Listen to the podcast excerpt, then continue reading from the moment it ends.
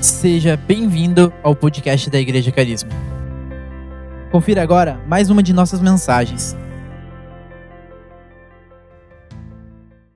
Vamos então para o momento da palavra. Quero convidar você aí na sua casa e o pessoal aqui também abrir a sua Bíblia no livro de Efésios, capítulo 2, do versículo 12 ao versículo 18. O tema que eu quero trazer para vocês essa manhã é algo que Deus ministrou no meu coração enquanto estava meditando essa semana em alguns textos. E algo que eu creio que vai muito de encontro aos tempos que a gente vive hoje. E não somente os que a gente vive hoje, mas aqueles que a gente ainda há de viver como igreja. E o tema que nós vamos ministrar hoje é a paz de uma nova humanidade. A paz de uma nova humanidade. Nós vamos falar a respeito dessa palavrinha que todo mundo ama, a palavra pop dos tempos modernos: paz. Quem não deseja paz? Quem não deseja ter paz em seu coração? Quem não deseja desfrutar dias de paz, desfrutar paz na sua família, desfrutar paz com as suas escolhas, com suas decisões, desfrutar paz como mundo, como nação, desfrutar de paz no meio a tantos conflitos, guerras, diferenças e coisas que nos separam. Como nós gostamos dessa palavra paz. E eu quero dizer uma coisa, queridos, essa palavra tem. Nós vamos aprender um pouquinho mais sobre o que essa palavra bíblica, o que a, a visão bíblica de paz tem para nos ensinar a respeito disso. E nós vamos perceber a diferença que há entre a paz que o mundo dá e a paz que Cristo dá. Vamos ler Efésios capítulo 2, versículo 12 ao 18. Diz assim: Naquele tempo, vocês viviam afastados de Cristo, não tinham privilégios do povo de Israel e não conheciam as promessas da aliança. Viviam no mundo sem Deus e sem esperança. Agora, porém, estão em Cristo Jesus. Antigamente estavam distantes de Deus, mas agora foram trazidos para perto dele por meio do sangue de Cristo. Porque Cristo é nossa paz. Ele uniu judeus e gentios em um só povo ao derrubar o muro de inimizade que nos separava. Ele acabou com o sistema da lei, com os seus mandamentos e ordenanças, promovendo a paz ao criar para si desses dois grupos uma nova humanidade. Assim, ele os reconciliou com Deus em um só corpo por meio de sua morte na cruz, eliminando a inimizade que havia entre eles. Ele trouxe as boas novas de paz, tanto a vocês que estavam distantes dele, como aos que estavam perto. Agora, por causa do que Cristo fez, todos temos acesso ao Pai pelo mesmo Espírito. Amém, queridos? Queridos, o que significa para você ter paz? Qual é o significado dessa palavra. Talvez em várias gerações, em, em, em tempos diferentes, essa palavra significou coisas diferentes. Talvez sempre teve a ver com algo que o ser humano sempre ansiou, mas nunca soube muito bem definir. E a paz tem a ver com isso. Algo que o ser humano tanto procura, mas parece que às vezes é tão difícil de encontrar. Nos tempos de Jesus, e nos tempos antigos, lá, naquele tempo onde existia a Judéia, Jesus, os apóstolos, todo aquele período fazia parte do período que o Império Romano dominava sobre não somente a Judéia, mas sobre todos os povos da terra. E era muito interessante que Roma tinha um, uma forma de agir que era baseada em algo que eles chamavam de a paz romana, ou a pax romana. E essa paz, ela tinha uma definição muito peculiar e que de alguma forma ela segue para os nossos dias de hoje. Ela segue, as nações muito procuram o tipo de paz que Roma procurou, por meio da imposição, por meio da dominação e do governo imperial de Roma, da brutalidade de Roma. Roma instaurou, instaurou a paz como a definição de ausência de conflitos. Não há mais guerra porque ninguém ousa se levantar contra Roma.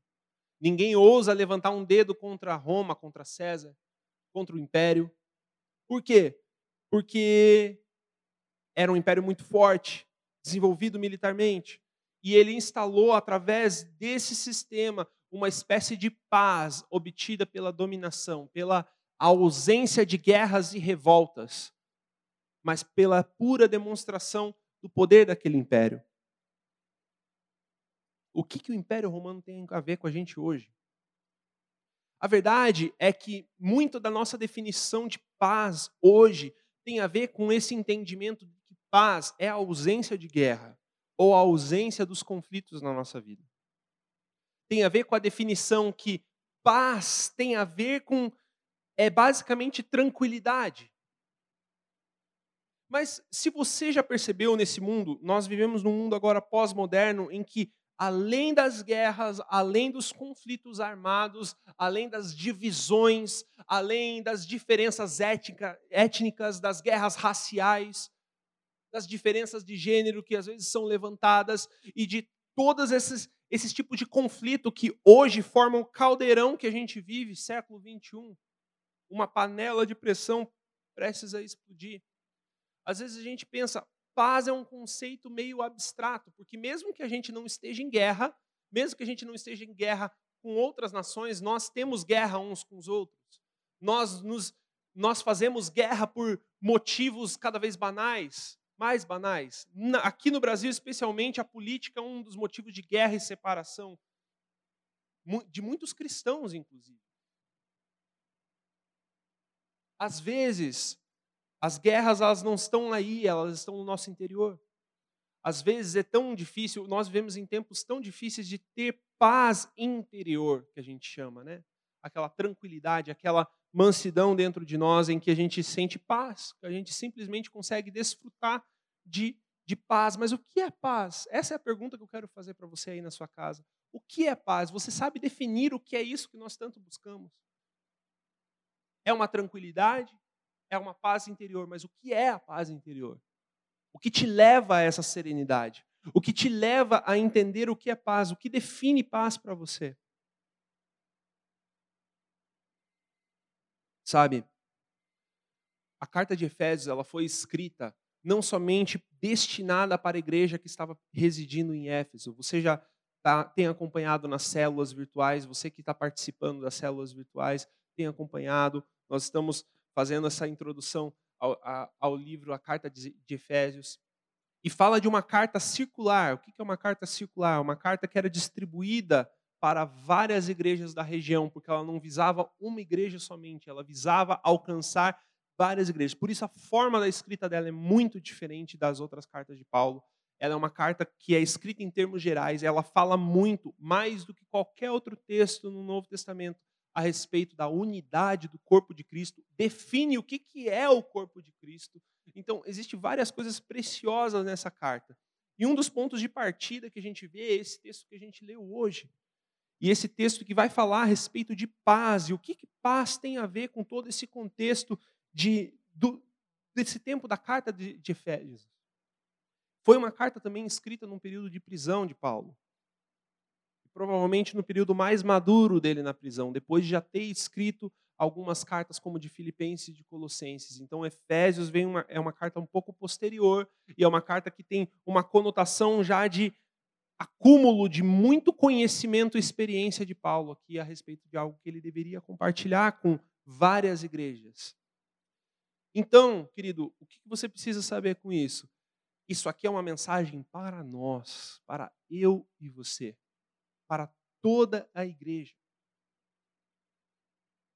Antes da gente entender e tentar discernir o que esse texto está falando a respeito da paz, eu poderia usar vários textos diferentes da palavra de Deus para falar de paz, mas o Espírito Santo falou muito comigo através desse texto específico e você já vai entender o porquê. O conceito moderno de paz, como ausência de conflitos, diverge muito do conceito bíblico de paz. A palavra bíblica utilizada para paz é a palavra shalom. Você talvez já deve ter visto em várias culturas judaicas o cumprimento shalom. Você entrega a paz para a pessoa. A, definição hebraica do shalom e essa tradução hebraica do shalom para o grego aqui que você encontra é a palavra irene. Irene, difícil de escrever ou de, de citar, mas só para você entender que existe essa palavra que traz um conceito. E esse conceito é diferente daquilo que a gente conhece hoje como a nossa paz. Queridos, entenda, na palavra bíblica, o conceito bíblico de shalom tem ligação direta com Deus. Porque paz, nós vamos entender hoje que paz ela não é, não somente ela não é um sentimento. Talvez você poderia falar, paz não é um sentimento, porque a paz que Cristo dá, ela vai, ela vai além dos nossos sentimentos. Isso está certo, mas eu quero que você vá além. A paz é uma virtude? Não também. Porque a paz é mais do que uma virtude, ela é uma geradora de virtudes. Nós já vamos entender o que, isso quer dizer. O que então significa a paz de Deus? A palavra paz, shalom, sempre está ligado à reconstrução, à plenitude, a tornar algo completo. Então, todas as vezes que é utilizada no Antigo Testamento, o conceito bíblico de paz sempre diz a respeito de tornar algo conforme o plano original. O que é paz? A ligação direta entre Criador e a criação sendo restaurada. A paz nada mais é do que a reconexão dos céus e a terra. Paz é o resultado do encontro do céu e a terra. Paz é o resultado de quando aquilo que Deus desenhou como propósito original encontra com a criação. Isso é paz. Mas, nossa, isso é muito diferente daquilo que a gente entende hoje como paz. Sim, queridos, porque o resultado, os resultados dessa paz é que produzem algumas coisas que nós hoje conhecemos como paz: a serenidade, a tranquilidade, a mansidão, a paciência, a longanimidade, a bondade. E tudo isso diz respeito à reconciliação, o perdão. Tudo isso é resultado da paz, de uma cultura da paz. Tudo isso é resultado. Mas entenda que a paz está além disso.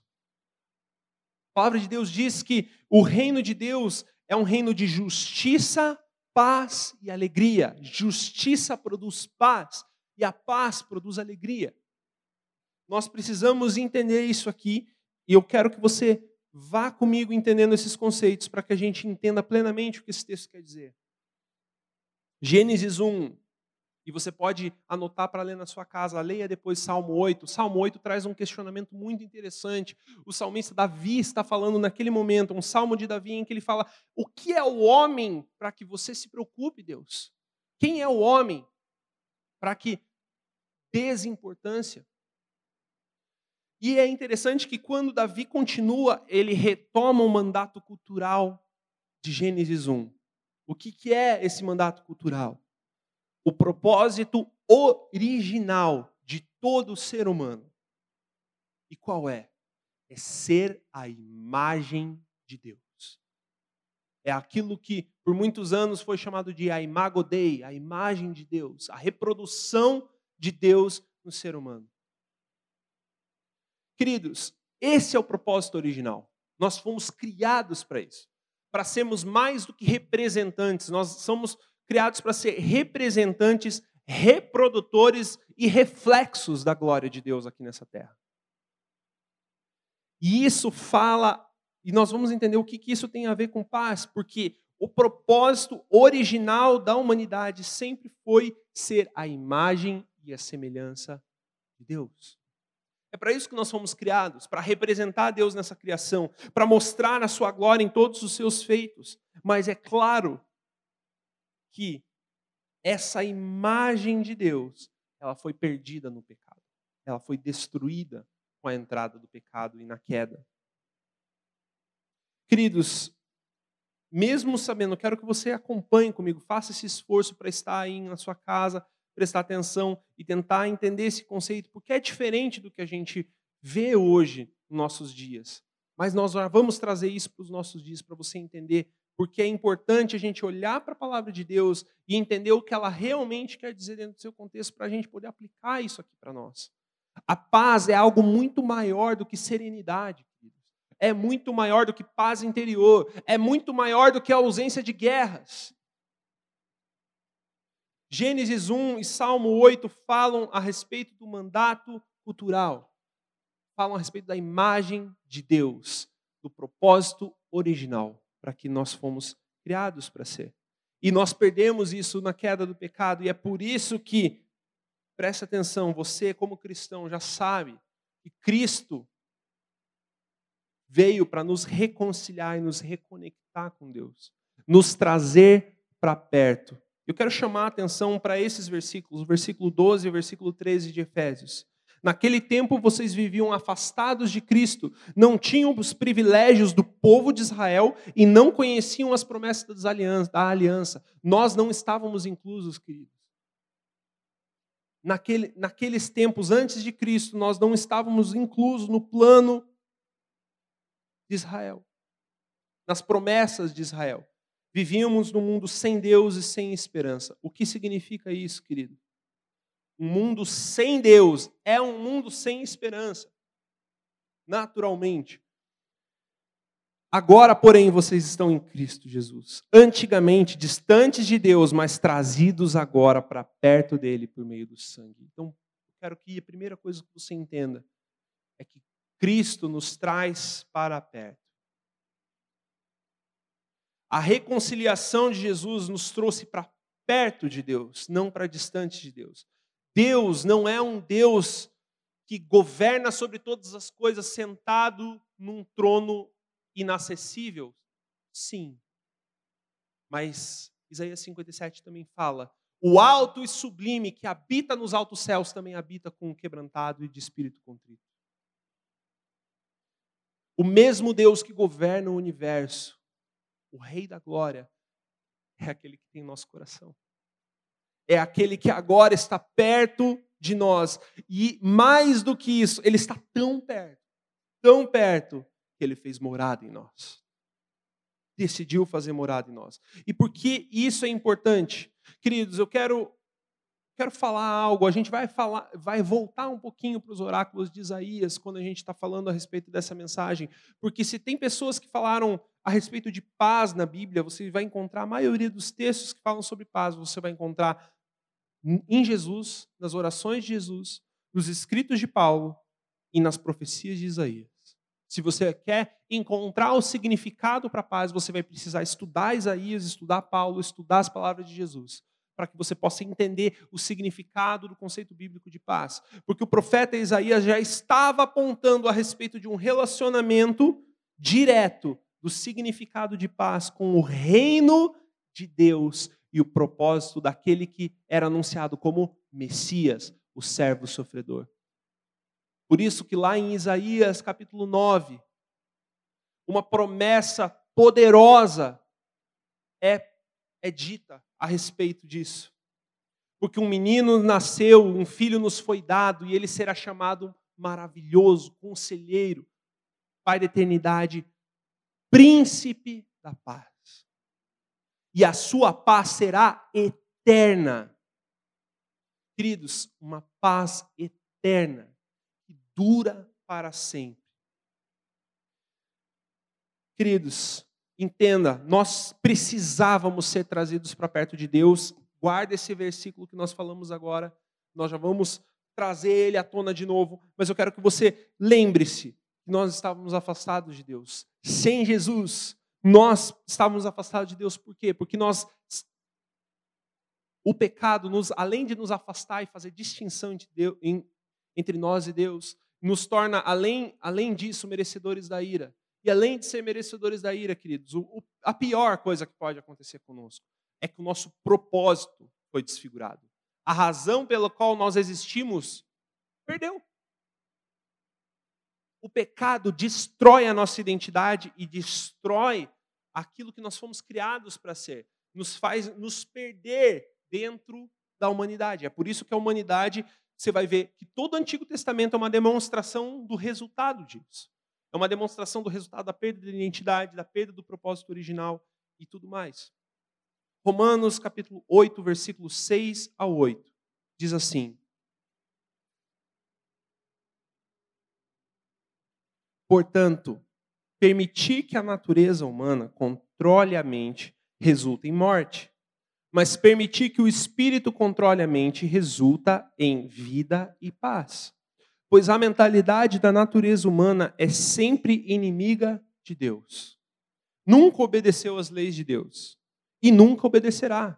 Por isso, aqueles que ainda estão sob o domínio da sua natureza humana não podem agradar a Deus. Queridos, ou seja, esse texto reforça aquilo que nós estamos falando. A mentalidade do ser humano é inclinada para o pecado, e essa inclinação para o pecado nos leva à inimizade com Deus. Queridos, inimizade é a própria definição da perda de paz. Nós perdemos a nossa paz. O pecado destrói a nossa paz.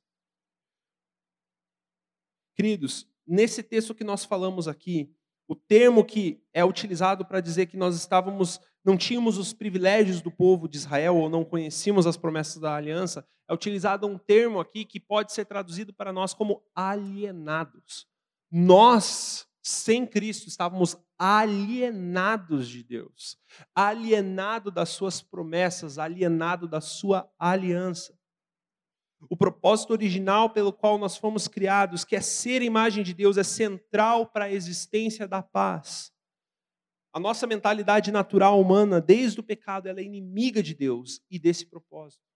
E é por isso que é incompatível com paz. A nossa mentalidade natural é incompatível com paz. Mas, queridos, aqui que eu quero apontar o que é as boas novas do Evangelho ainda bem que não somente Cristo morreu por nós, sofreu tudo o que ele sofreu e se identificou conosco, mostrou uma nova humanidade que nós podemos nos tornar, mas mais do que isso, ele ressuscitou. E a ressurreição é a garantia, queridos, que nós estamos sendo recriados. Nós somos uma nova criação. Romanos 5:1 diz que nós temos paz com Deus por causa da nossa fé em Cristo Jesus e tudo que ele fez. O que eu quero dizer aqui para você nesse ponto, querido? Grave isso. Paz não é algo que você se conquista. Paz não é algo que você conquista por meio de guerras ou por meio de tratados. Paz não é algo que você, como ser humano, corre atrás e alcança. A paz é um presente de Deus. A palavra de Deus diz que a paz é um dom, é uma graça de Deus. É um presente para a humanidade. É um presente para a humanidade. Jesus falou isso: eu deixo a minha paz e eu não dou como o mundo dá. Eu lhes disse essas coisas, João 16, 33, Jesus fala: Eu lhes disse essas coisas para que vocês tenham paz. No mundo vocês vão ter aflições, mas tem de bom ânimo porque eu venci o mundo. Está vendo que a aflição, ela não, ela, não, ela não compete, ela não anula a paz de Cristo. Porque a paz é um presente, querido, não é algo que nós conquistamos, é algo que nós recebemos. E eu quero ir além, esse texto vai para o versículo 14, e esse é o versículo mais importante dessa manhã. E eu quero que você grave ele na sua mente, no seu coração, grave com a sua família, porque isso é importante. Porque Cristo é a nossa paz. Ele uniu judeus e gentios em um só povo ao derrubar o muro de inimizade que nos separava. Ele uniu judeus e gentios num só povo. Cristo é a nossa paz. O segundo ponto que eu quero falar com você, Cristo é a nossa definição pura de paz. Cristo é o cumprimento do shalom de Israel. Cristo é a plenitude daquilo que a palavra shalom sempre quis apontar para Israel. A palavra paz, shalom, hoje nós podemos falar muito mais, mais com, mais alegria, com mais felicidade, com mais convicção. Que quando você quer entregar a paz de Deus para alguém, você vai falar: Cristo esteja com você. Porque Cristo é a nossa paz. Jesus é a nossa paz. Paz é muito mais do que serenidade, do que tranquilidade, do que a ausência de problemas. Paz, querido, no conceito hebraico, presta atenção, tudo isso que a gente falou aqui, a tradução de paz é as coisas certas estarem certas, de acordo com o que forem criadas para ser. Como a gente falou no começo, é a união da dimensão celestial com a dimensão terrena. O projeto encontra a execução. Aquilo que nós fomos criados para ser começa a acontecer. E isso aqui gera paz. Queridos, eu vou tentar exemplificar isso de, um, de uma forma. Não sei se você já teve essa experiência de você poder é, fazer algo em que você se sinta realizado. Não sei se no teu trabalho, não sei se com a tua família, mas nós experimentamos muitas vezes, e muitas vezes como cristãos, nós vamos experimentar momentos em que nós vamos sentir algo diferente sobre nós. Uma sensação de realização que às vezes não nos pertence. Algumas coisas simples da vida, quando coisas simples da vida ou coisas que nós não percebíamos nos encontram e nós sentimos aquela sensação de realização. Às vezes acontece num trabalho social, às vezes acontece quando você tem uma conversa diferente, especial com uma pessoa que, que, que pode te ajudar, que pode te ensinar, e que isso abre a tua mente, isso gera algo no teu coração, e você sente aquela sensação: eu tinha que estar aqui. Era nesse lugar que eu tinha que estar fazendo isso. Queridos, quando você sente isso, Deus está te dando uma experiência daquilo que é viver em paz. A paz é estar no lugar certo, na hora certa, fazendo a coisa certa. Não porque você conquistou isso ou não porque você correu atrás disso, mas porque o governo de Cristo está acontecendo na sua vida. E é aqui que entra a chave de tudo que eu gostaria de falar. Paz nada mais é do que o resultado do governo de Cristo. Não tem como desvencilhar, nem no Novo Testamento e nem no Antigo Testamento, o conceito de paz do reino de Deus. Não existe paz verdadeira longe do reino. Não existe. Você pode encontrar tranquilidade, serenidade interior, descanso, mas você não vai encontrar paz. Porque a paz, na definição bíblica daquilo que é paz, só é encontrada dentro do reino. Porque somente no reino de Deus céus e terra se encontram. Somente no reino de Deus as coisas que foram criadas e planejadas para nós desde a antemão do mundo. O que, que é isso? Efésios capítulo 2, versículo 10. Paulo está falando a respeito que nós fomos, somos poema de Deus, a obra-prima de Deus, criada desde o princípio, dos fundamentos do mundo para as boas obras que ele preparou de antemão. Queridos, nós somos só que preste atenção, esse versículo traz um adendo ali. Criados em Cristo Jesus. Antes de Cristo Jesus, nós somos um tipo de criatura. Depois da fé em Cristo Jesus, nós somos outro tipo de criatura. E essa obra-prima só acontece quando Cristo Jesus habita e se torna a nossa vida. É somente aqui que nós somos obra-prima. Nós não podemos pensar que nós somos a última bolacha do pacote, queridos, porque Cristo é. Nós somos merecedores de ira. É só isso que nós somos. Vasos para a ira. Mas pela graça nós fomos salvos. E essa graça nos leva ao cumprimento de boas obras que foram preparadas de antemão. Quando nós vivemos nesse plano, nós vivemos em paz. Praticando as boas obras que nós fomos criados desde o início. A questão é quais são as boas obras que Deus tem reservado para você e para tua família. Qual é a vida de paz, queridos? Eu sei que você está aí na tua casa, sentado no seu sofá, provavelmente você deve estar com uma coberta, ou na sua cama, ou assistindo no celular. Mas, queridos, não se engane. O seu lar precisa ser o seu porto seguro e ser um pedaço. Sabe aquilo que a gente fala, um pedacinho do céu na terra? É exatamente isso que é a definição de paz, sim. Um pedacinho do céu na terra. Mas entenda o que isso implica. Querido, a tua paz não depende da tua conta bancária. Não depende se esse sofá está funcionando e fofinho para você deitar, sentar e assistir essa pregação. A nossa paz não pode depender dessas coisas, porque nossa paz é muito, mas muito mais transcendente. A nossa paz é uma outra coisa, querido. E eu quero dizer uma coisa: se você tem buscado por paz, buscado pela vitória sobre a ansiedade, angústia, desespero, não adianta buscar nas coisas que te trazem calminha. Porque não é assim que a gente encontra paz. E eu digo por experiência própria, querido. Não é assim que a gente encontra paz. A verdadeira paz é encontrada em Cristo, porque Ele define o que é paz. E para isso nós temos que entender que a paz de Cristo excede todo entendimento. Eu quero, eu quero convidar você aí onde você está na tua casa, abra comigo. Esse texto é importante da gente ler. João, Evangelho de João, capítulo 14. E você já vai entender o que eu estou querendo dizer. Vamos para as palavras de Jesus. Vamos entender o que Jesus estava falando a respeito de si mesmo e a respeito da definição que ele dá para a paz.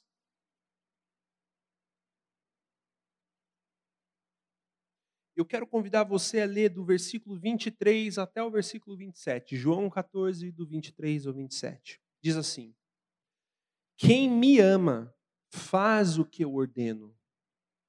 Meu Pai o amará e nós viremos para morar nele. Quem não me ama não me obedece.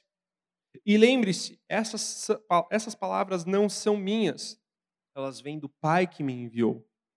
Eu digo essas coisas enquanto eu ainda estou com vocês, mas quando o Pai enviar o encorajador, o Espírito Santo como meu representante, ele lhes ensinará todas as coisas e fará lembrar de tudo que eu lhes disse. Eu lhes deixo um presente, a minha plena paz. E essa paz que eu lhes dou é um presente que o mundo não pode dar. Portanto, não se aflijam e não tenham medo. Não se aflijam e não tenham medo. Porque a paz que Jesus dá, querido, não é uma paz que o mundo pode dar. Não é uma paz que você pode conquistar. Você não vai conquistar essa paz por meio de riquezas. Você não vai conquistar essa paz por meio de ter uma vida, um, um estilo de vida mais tranquilo. Não. Ah, eu vou conseguir descansar mais de algumas formas, queridos. Isso é bom. Isso faz bem para o corpo, para a mente. Faz parte de cumprir princípios da palavra de Deus, mas não é a sua paz. A sua paz não vai ser encontrada em nada que você possa fazer. Nada. Por quê? Presta atenção na sequência que Jesus vai.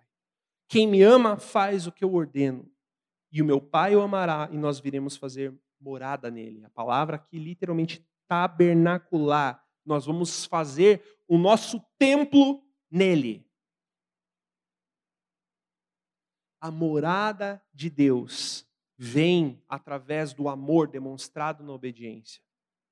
E queridos, essa morada de Deus, que nada mais é o que Jesus fala aqui, ó, eu estou ainda com vocês, mas quando eu enviar o encorajador, o Espírito Santo, como meu representante, ele vai lhes ensinar essas coisas e trazer de volta à memória tudo que eu lhes disse, as promessas, a, a esperança messiânica, as palavras de Cristo o Espírito Santo que mora dentro de nós e que faz com que o Pai e o Filho façam morada dentro de nós através do Espírito Santo. Queridos, o Espírito Santo dentro de nós é o que produz a paz. Então, veja aqui, em seguida ele fala: Eu lhes deixo um presente, a minha plena paz. Esse presente vem com o Espírito Santo. Esse presente vem com a morada de Deus. Enquanto Deus não faz morada em nós, é impossível nós termos paz. É um resultado.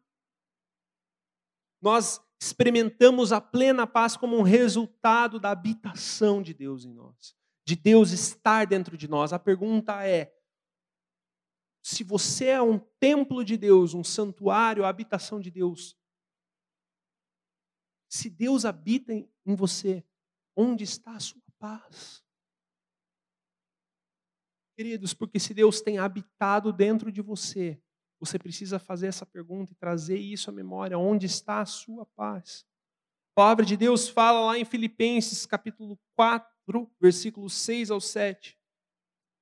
Não andem ansiosos por coisa alguma, mas em tudo, pela oração e súplicas, e com ação de graças, apresentem os seus pedidos ao Deus, e a paz de Deus, que excede entendimento, guardará os corações e mentes. A paz de Deus é algo que assim é acima da nossa compreensão. É isso que a palavra de Deus está mostrando. Nós não somos capazes de definir e entender a paz. Se nós não apontarmos para Jesus, nós não vamos saber dizer o que é paz. Então você vai ficar procurando, assim, calculando o quanto for essa manhã, o que é paz para mim? Ah, quando eu tiver isso. E quando eu tiver isso, o que é paz nesse momento? Querido, você vai ficar interminavelmente fazendo esse cálculo. E você só vai chegar quando você apontar para Jesus, porque é algo que nós não podemos definir. Nós não definimos a paz nos nossos termos, mas Cristo definiu nos termos de Deus. Então nós precisamos entender isso.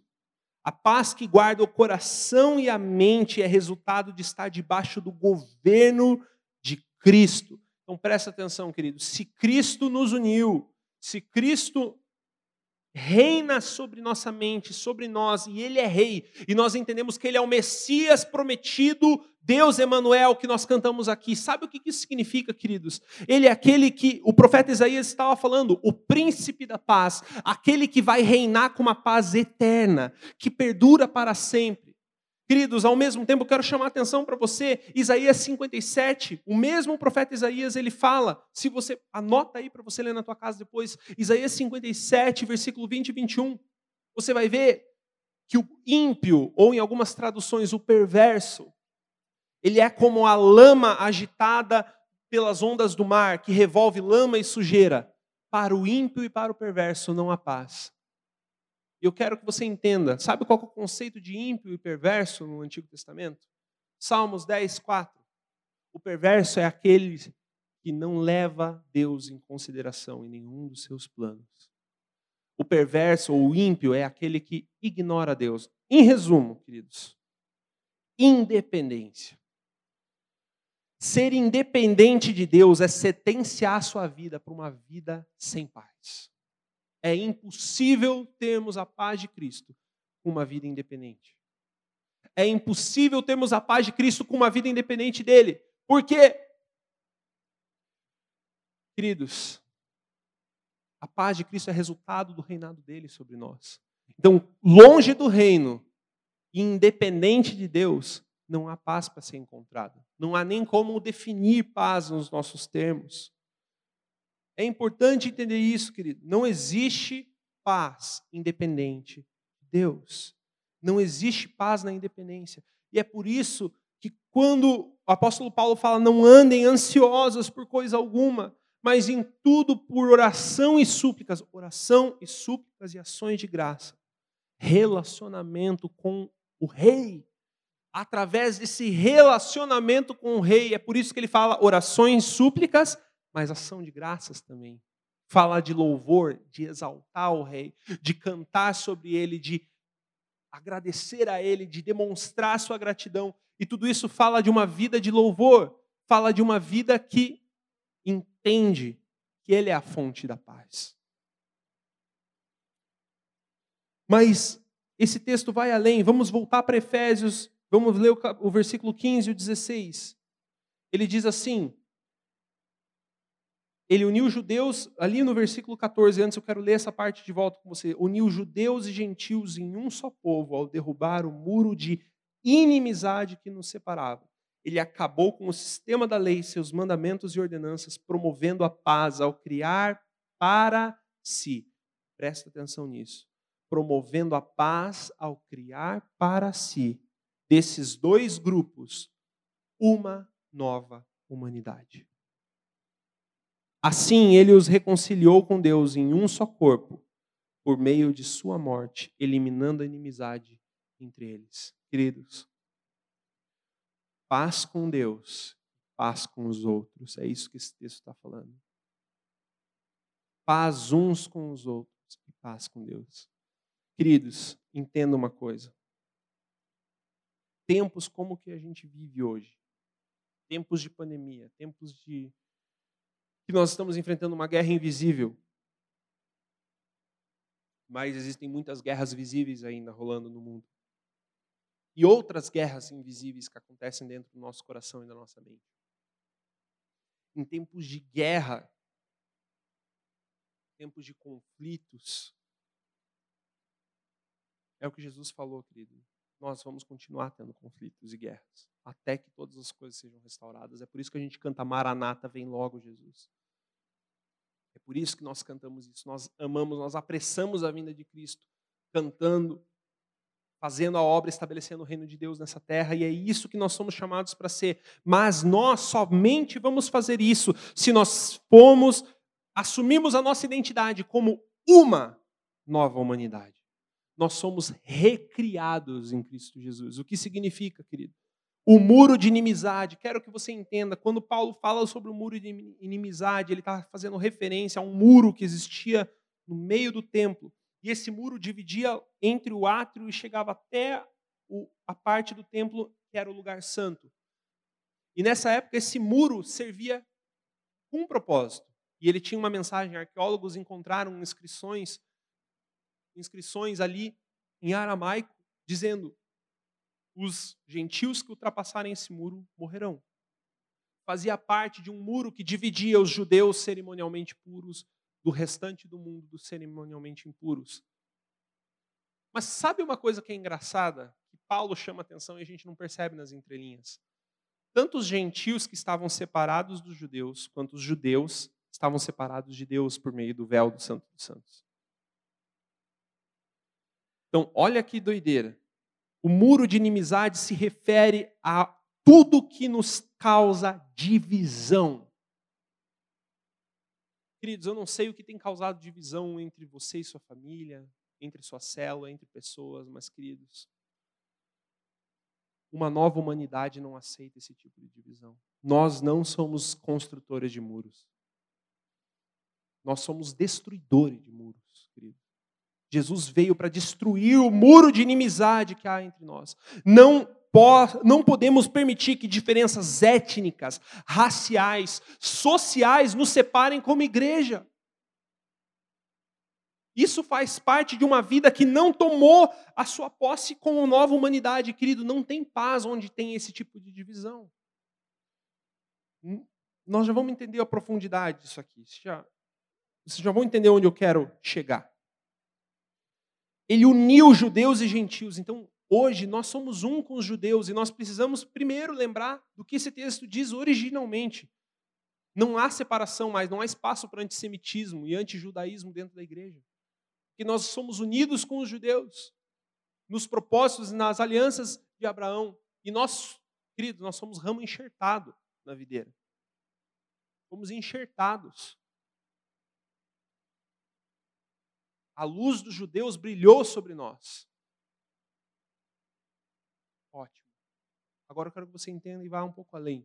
Qualquer coisa que nos divide e nos causa um muro de inimizade, raízes de amargura, discussões sobre política, problemas de redes sociais, visões de mundo diferentes.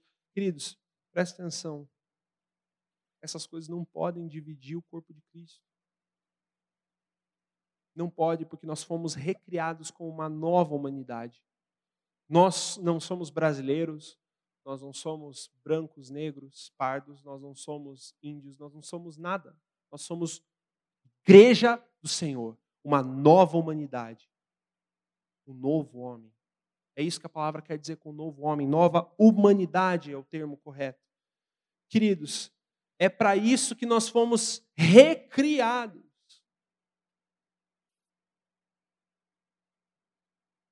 Agora eu quero que você preste atenção aqui. Gálatas 3, versículo 28 e 29 diz: Não há mais judeu nem gentil, nem escravo nem livre, homem ou mulher, pois todos vocês são um em Cristo Jesus. E agora que pertencem a Cristo, são verdadeiros filhos de Abraão, herdeiros dele, segundo a promessa de Deus. Não sou eu que estou falando, é a Bíblia que está falando. Nós, nós somos e nós devemos ser, ou deveríamos ser, uma grande família. Uma grande família. Seu irmão em Cristo separado a você por 20 quilômetros, 300 quilômetros, 500 quilômetros, 3.500 quilômetros. ainda é seu irmão em Cristo. É família. Queridos, nós precisamos entender isso, que não, não tem como existir paz com uma mentalidade de consumo em que a igreja é o lugar onde me fornece um alento fora do corpo. Onde eu vou para ouvir uma boa música ou ouvir uma boa mensagem de autoajuda. Queridos, o evangelho, desculpa, ele é péssimo para autoajuda. Se você quer, se você quer seguir a Cristo, negue-se a si mesmo, tome a sua cruz e siga. Ele é terrível para autoajuda. O Evangelho traz a verdade, nada mais. E a verdade nos liberta. Queridos, entendam isso. Não existe paz individual. Entenda de uma vez por todas. O conceito de paz bíblica, ela não é limitada ao conceito de paz interior. Ou seja, sabe quando você diz para você mesmo, ah, eu estou sentindo paz. Ah, eu, eu estou com paz a respeito de tal coisa. Queridos, Uh-uh. Não é assim que funciona. Por tudo que eu te falei aqui hoje de manhã, eu estou tentando te explicar que a paz de Deus é resultado do governo de Cristo. E o governo de Cristo não ocorre sobre um indivíduo apenas para estabelecimento da paz e reflexo de Deus na terra. A imagem de Deus só é refletida através da igreja como corpo, juntos, unidos numa nova humanidade. Na prática, paz bíblica, paz de Deus, é um resultado do cumprimento desse propósito de Deus na humanidade, do reflexo de Deus na criação. Perceba, reflexo de Deus na criação, o reino de Deus sendo estabelecido. Queridos, isso acontece através de uma pessoa sozinha? Não, aconteceu por meio de Cristo sozinho. E todos nós foi aprove Deus escolher a igreja ser o mistério revelado, aquele que revela os mistérios de quem Cristo é. Então, o que significa, queridos? Não existe paz longe do corpo. Não existe paz, e eu não estou falando longe da, da igreja, carisma, queridos, não é isso. Longe do coletivo. Entenda, a paz interior é apenas um produto do governo de Deus sendo exercido sobre a sua vida. E não existe, não tem como nós estarmos sob o governo de Deus e o reino de Deus sem estarmos juntos como uma nova humanidade, uma nova família.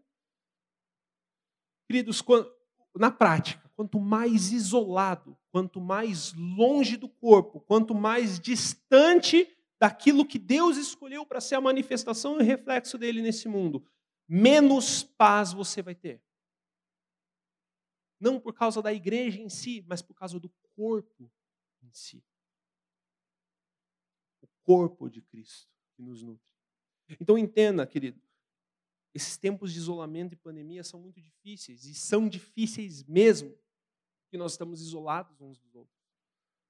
Nós não, não vemos todos os choros de, das pessoas. Quantas famílias aqui na igreja estão passando neste momento? Eu quero convidar você a colocar essas famílias em oração. As famílias que estão passando nesse momento pelo Covid, estão lutando contra essa doença. Eu mesmo, eu e minha casa, eu, eu e minha esposa lutamos essas semanas. Foram semanas difíceis, mas graças a Deus estamos bem. Poucas sequelas, um pouco de dor de cabeça que fica depois. Mas, queridos, eu quero, quero dizer algo para você. Tem muitas pessoas que estão lutando e estão tendo mais dificuldades do que nós tivemos. Então, não despreze, não diminua isso. Ore uns pelos outros. Edifiquem uns aos outros. Queridos, lá em Romanos 14, Paulo fala: busquem tudo que nos leva à paz e à edificação mútua. Sabe o que isso significa, queridos? Também é cumprir aquilo que Jesus fala sobre nós. Bem-aventurados. Mateus capítulo 5, versículo 9. Bem-aventurados os pacificadores, pois eles são chamados filhos de Deus. Todo filho de Deus é chamado para ser um pacificador.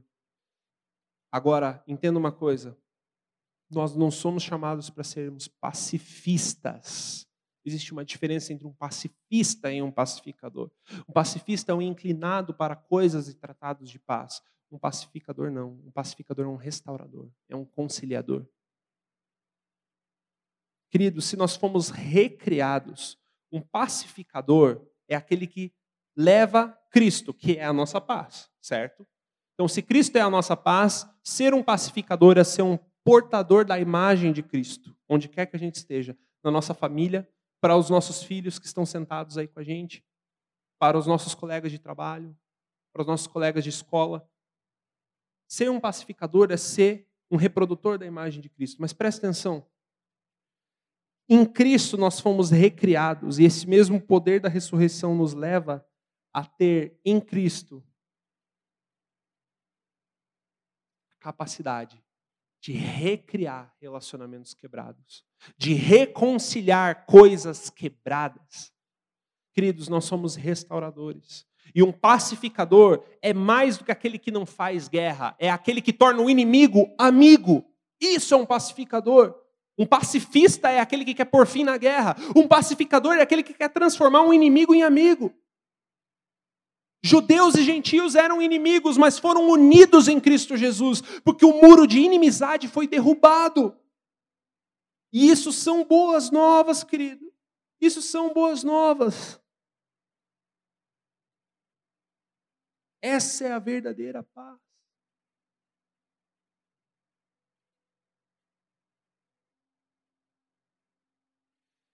No versículo 17 ele fala: Ele trouxe as boas novas de paz, tanto a vocês que estavam distantes deles, nós, os gentios, povos longe alcançados, como os que estavam perto. E agora, por causa do que Cristo fez, todos temos acesso ao Pai pelo mesmo Espírito. Temos acesso ao Pai pelo mesmo Espírito, queridos.